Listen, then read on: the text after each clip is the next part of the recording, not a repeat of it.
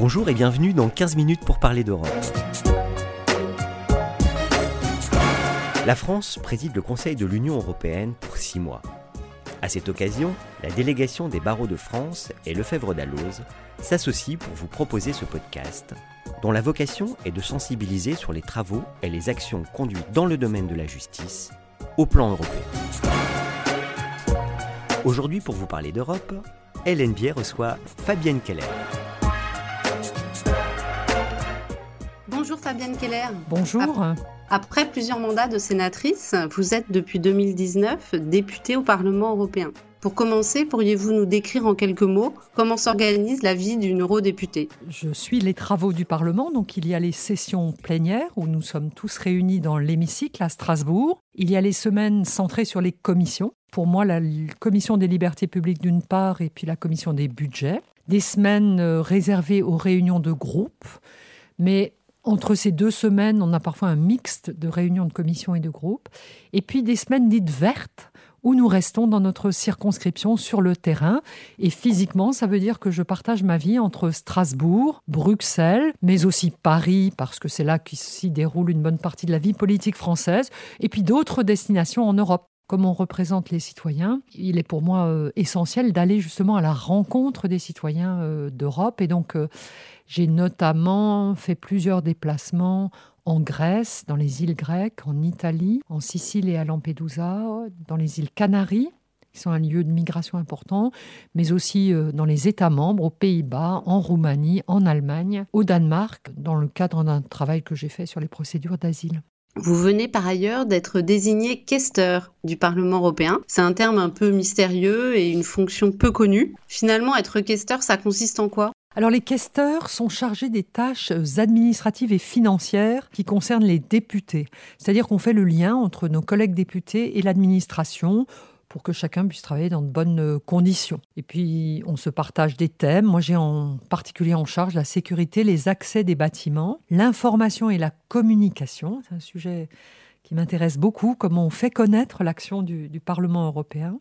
Et puis les relations entre les assistants et les députés dans le cadre d'un comité très délicat qui est le comité de harcèlement. Enfin, en tant que questeur, je participe au, bureau du Parlement, c'est-à-dire l'instance qui rassemble les vice-présidents et les questeurs et la présidente, qui est le, lieu de gouvernance du Parlement européen, qui organise ses travaux, qui décide des auditions. Euh, par exemple, quand M. Macron, en tant que président en exercice de l'Union, est venu parler, quand euh, Justin Trudeau est venu la semaine dernière nous parler de la guerre en Ukraine et de l'engagement du Canada. Voilà, nous organisons euh, les travaux et éventuellement, comme dans les deux dernières années, l'adaptation au, au Covid des règles de fonctionnement. Maintenant, une question sur l'état de droit et la protection des libertés fondamentales en Europe. Les violations à l'état de droit se multiplient au sein même des États membres de l'Union européenne, et je fais là notamment référence aux atteintes à l'indépendance de la justice en Pologne.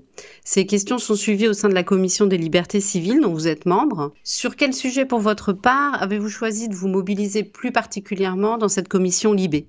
Alors la question effectivement de l'état de droit est centrale parce que on demande à tous les États de respecter le principe de l'indépendance de l'exécutif, du législatif au moment de l'entrée dans l'Union européenne et la liberté d'expression et notamment la liberté de, la presse et des médias est fondamentale. Puis euh, voilà, un état de fait, c'est que plusieurs États membres s'en sont éloignés, notamment euh, la Pologne et la Hongrie depuis euh, quelques années. Donc j'ai suivi dans le détail et je suis très mobilisée sur le mécanisme dit de conditionnalité des fonds européens. C'est-à-dire que depuis euh, le règlement budgétaire voté en décembre 2020, euh, un État membre qui ne respecte pas l'État de droit n'a plus droit aux fonds européens, ni les fonds ordinaires, ni les fonds du plan de relance. Ça a été validé par la Cour européenne de justice en février de cette année. Notre objectif, c'est vraiment d'inciter euh, la Commission à piloter les procédures à l'encontre des États membres, de manière à encourager ces mêmes États membres à mieux euh, rentrer dans les clous en respectant ces principes fondamentaux d'État de droit. Alors pourquoi c'est important? Parce que c'est l'État de droit qui garantit qu'il n'y a pas de corruption, qu'il y a un droit à l'égalité pour les citoyens, hein, pas d'arbitraire. Et, et, donc c'est fondamental, sinon ça veut dire que l'argent communautaire euh, n'arrive pas de manière équitable aux différents acteurs d'un pays. Et en dehors des questions d'état de droit, est-ce qu'il y a d'autres, euh, bien, sûr c'est un des principaux, mais est-ce qu'il y a d'autres euh, dossiers euh, sur lesquels la Commission travaille actuellement? Alors dans, dans, cette commission, nous travaillons, outre l'état de droit, nous travaillons sur les questions migratoires. Enfin, il y a deux grands dossiers. Il y a un dossier ancien qui date de la crise de 2015 avec la guerre en Syrie, qui est la réforme du pacte asile-migration. Moi, je suis très engagée sur le règlement dit des procédures d'asile. Et puis, il y a la, la, question de la guerre en Ukraine et de du très très important mouvement de réfugiés qui fuient la guerre, notamment des, familles, des femmes, des enfants, des personnes vulnérables. Comment les, bien les accueillir? C'est euh, la question de l'application d'une directive qui a été conçue au moment de la guerre des Balkans, il y a une vingtaine d'années, euh, dite euh, d'accueil temporaire. Et c'est son application qui permet en fait de donner un statut très rapidement aux Ukrainiens et aux non-Ukrainiens qui fuient la guerre qui se déroule actuellement en Ukraine et provoquée par, par la Russie. Au-delà de cette protection particulière temporaire, euh, comment réformer le, pacte asile-migration Comment améliorer et simplifier le cadre de l'accueil de, l'ensemble des réfugiés entre les différents États membres? Améliorer l'application du, pacte d'accueil, c'est-à-dire euh, donner le droit à chacun de demander protection, c'est la Convention de Genève, hein, dont nous sommes tous signataires. Reconduire dans leur pays d'origine ceux qui ne peuvent pas être accueillis et le faire avec humanité et puis assurer l'intégration, l'insertion des personnes qui euh, reçoivent ce statut de, réfugiés et donc aux vocations à vivre durablement dans l'Union européenne. C'est tout le défi. Pour ça, il y a sept textes qui ont été proposés par la Commission qui s'occupent euh, des procédures à l'entrée, des conditions d'accueil, des conditions de retour, des règles aussi de, répartition entre États membres des demandeurs. Euh, cela fait l'objet de très longues discussions. Ça fait deux ans et demi que je suis très investie sur ce dossier qui est à la fois très juridique mais aussi profondément humain parce qu'il s'agit de personnes qui ont un projet, mais l'Union européenne a des règles qui ne permettent pas toujours à leur projet de se poursuivre en Europe. Donc comment on peut appliquer euh, euh, des règles communes, euh, faire converger aussi la gestion de l'application du droit d'asile entre les pays européens, et puis quand il faut gérer le retour dans le pays d'origine, le faire en accompagnant les, personnes, puisque leur projet initial, c'était de venir s'installer en Europe. Il n'est pas possible, ce projet-là, mais comment les accompagner en leur permettant de reconstruire un, nouveau départ dans leur pays d'origine. C'est tout, tout le défi. Euh, nous en débattons très fortement. La présidence française nous a proposé un, accord intermédiaire qui fait débat. Je pense que à l'image de ce que nous a euh, enseigné euh, Jean Monnet, il faut faire des, petits pas, mais des pas qui nous permettent d'avancer, qui permettent à l'Europe de l'accueil et de la migration d'être plus humaine encore. Vous, faisiez référence euh, plutôt à votre déplacement dans, dans, les îles grecques et, notamment, je crois, à, Lesbos à l'époque. La question également, c'est comment mieux protéger les droits des migrants et surtout leur garantir un accès effectif aux droits quand ils arrivent dans ces hotspots? C'est un défi euh, majeur. La situation est très tendue dans les îles euh, grecques parce qu'en fait, euh, les autorités turques laissent passer c'est-à-dire qu'ils ne font pas de contrôle aux frontières des personnes qui quittent la Turquie. Et donc il y a des bateaux qui arrivent assez facilement parce qu'à l'endroit le plus étroit, hein, entre Samos et la côte turque, il y a 200 mètres, hein, ça se traverse presque à la nage ou dans des toutes petites embarcations. Donc il y a la question de l'accueil sur les îles qui a longtemps été totalement indécent, hein, dans des camps de fortune avec... Euh, donc jusqu'à Lesbos qui a brûlé il y a, il y a quelques mois. Un nouveau camp a été reconstruit, plus correct en termes d'installation, mais pour moi beaucoup trop fermé, avec des barbelés, avec avec des voilà un sentiment d'enfermement qui est qui est pas nécessaire parce qu'on est sur une île parce qu'il vaut mieux laisser les gens qui sont souvent au, terme d'un péril très long, hein, qui viennent de pays très éloignés, du Pakistan, d'Afrique de l'Est ou de l'Ouest, de leur permettre de, se détendre un peu, de reconstruire euh, des, relations sociales et familiales. Euh, et puis, bien sûr, de, voir euh, quels sont leurs droits, quelle est leur situation au regard du, droit de la, migration.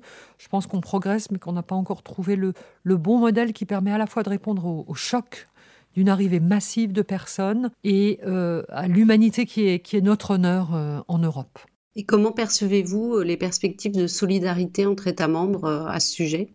Alors la solidarité était un sujet dont on n'osait plus parler depuis qu'en 2015, un accord de répartition entre États membres des Syriens qui fuyaient la guerre a été explicitement refusé par la Hongrie et la Pologne. Il se trouve que la guerre en Ukraine change beaucoup le regard sur cette solidarité, parce qu'on a eu une solidarité de fait qui s'est exprimée de manière euh, extraordinaire. Hein. 2 millions d'Ukrainiens accueillis en Pologne, des centaines de milliers en Roumanie, quelques-uns en Hongrie, même s'ils y passent plus qu'ils y restent. Donc euh, pour la Hongrie et la Pologne, des pays dont on pouvait douter de leur capacité à être solidaires, bah, qui le sont quand même de fait. Et ce ne sont pas les pays les plus riches en Europe, donc euh, c'est assez remarquable. On pourra citer la Moldavie aussi, qui est hors Union, mais qui est très très accueillante et qui s'appuie sur la Roumanie, qu'il nous faut aider, hein, parce qu'ils accueillent énormément de migrants. Une solidarité qui retrouve toute son, sa dimension humaine. C'est quand on voit des gens qu'on connaît un peu, puisque les Ukrainiens sont très connus en, Pologne, où il 1,4 million de Ukrainiens y travaillent régulièrement et qu'on les voit euh, fuyant euh, des bombes, eh ben, la population ouvre les bras. J'espère que ça conduira les dirigeants à avoir un,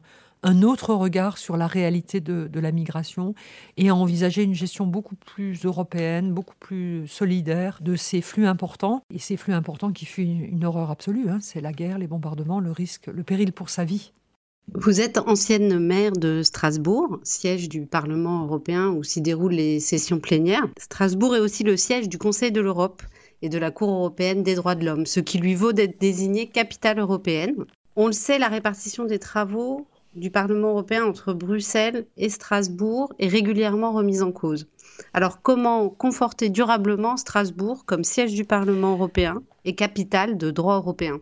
Alors, je voudrais vous remercier de me poser cette question parce que c'est un sujet euh, qui me tient à cœur, sur lequel je suis très mobilisée depuis mon arrivée au Parlement, mais déjà bien avant, quand j'ai été euh, maire de Strasbourg, quand j'étais élu local et régional euh, en, Alsace. La mission européenne de Strasbourg, elle est en fait multiple, elle est historique, en lien avec ce que Strasbourg a vécu comme d'autres villes européennes, hein, ce déchirement entre la France et l'Allemagne qui nous a conduit à changer cinq fois de nationalité en, en 80 ans. Mais elle est aussi démocratique. Strasbourg est le lieu des deux grandes assemblées européennes le Parlement et l'Assemblée parlementaire du Conseil de l'Europe. Et puis euh, Strasbourg incarne aussi cette Europe euh, polycentrique, c'est-à-dire euh, dans le socle de l'idée européenne, c'est la décentralisation, le respect de tous les États membres. Donc les institutions ne doivent pas être regroupées en un seul lieu. Hein. Les principales institutions sont entre les trois villes-sièges, Luxembourg, Bruxelles et Strasbourg. C'est comme ça depuis le début. Hein. C'est l'équilibre qui a été souhaité par les fondateurs. Mais les agences, quant à elles, sont réparties dans quasiment aujourd'hui tous les États membres européens et c'est bien naturel. Chaque État membre doit avoir la fierté d'accueillir une des institutions euh, compétentes à l'échelle de, l'Europe. Donc j'ai le sentiment que abandonner euh, le siège de Strasbourg, ce serait abandonner cette vision d'une Europe polycentrique, euh, de cette Europe proche des, citoyens. L'Europe, c'est pas Bruxelles. L'Europe, c'est 27 pays, 27 capitales, près de 400 villes importantes et une grande diversité des territoires de Nicosie à Barcelone, de Stockholm à, Grand Canarie. Qu'est-ce que concrètement les opérateurs euh, français pourraient faire pour euh, euh, assurer cette pérennité du siège de, de Strasbourg bah, il convient d'abord que les institutions respectent les traités, ce qu'elles font d'ailleurs, euh, même si dans la pratique, euh, à la fois Strasbourg et Luxembourg ont, été progressivement euh, privés d'un certain nombre de, fonctionnaires, par exemple, qu'une centralisation traditionnelle, on connaît bien au niveau national, a fait transférer vers Bruxelles, parce que c'est voilà, par commodité, mais je pense que ce serait très artificiel d'avoir tout à, à Bruxelles, cette réalité de la diversité des territoires, elle doit être vécue aussi dans notre organisation euh, institutionnelle. Et puis je voudrais souligner qu'on on appuie parfois euh, la question, de, on souligne parfois la question de l'empreinte environnementale. En fait, quand on se réunit à Strasbourg, mes collègues députés, pour la plupart en tout cas, viennent de leur État membre. Hein. Ils ne viennent pas de Bruxelles. Un certain nombre de fonctionnaires viennent de Bruxelles, c'est vrai, mais euh, l'essentiel des voyages des personnes se déplacent à partir de leur État membre.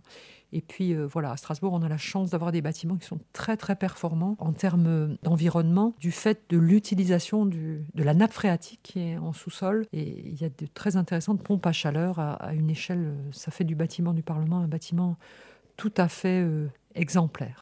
Pour finir, un, mot de conclusion, Madame la députée? Ben, je suis très heureuse de pouvoir échanger avec vous sur ma mission de député européen. J'ai eu des mandats locaux, euh, des mandats nationaux. J'ai été maire de Strasbourg. Mais le mandat européen est magnifique parce qu'il euh, me permet de découvrir euh, ce que vivent les collègues.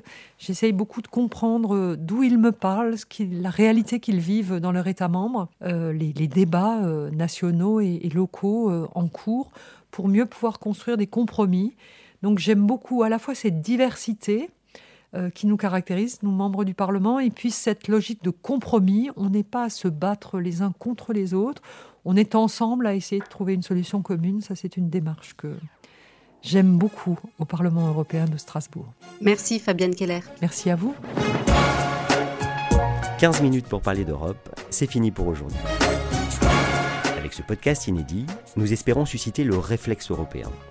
Nous espérons donc vous retrouver, plus nombreux encore, au prochain épisode. À bientôt.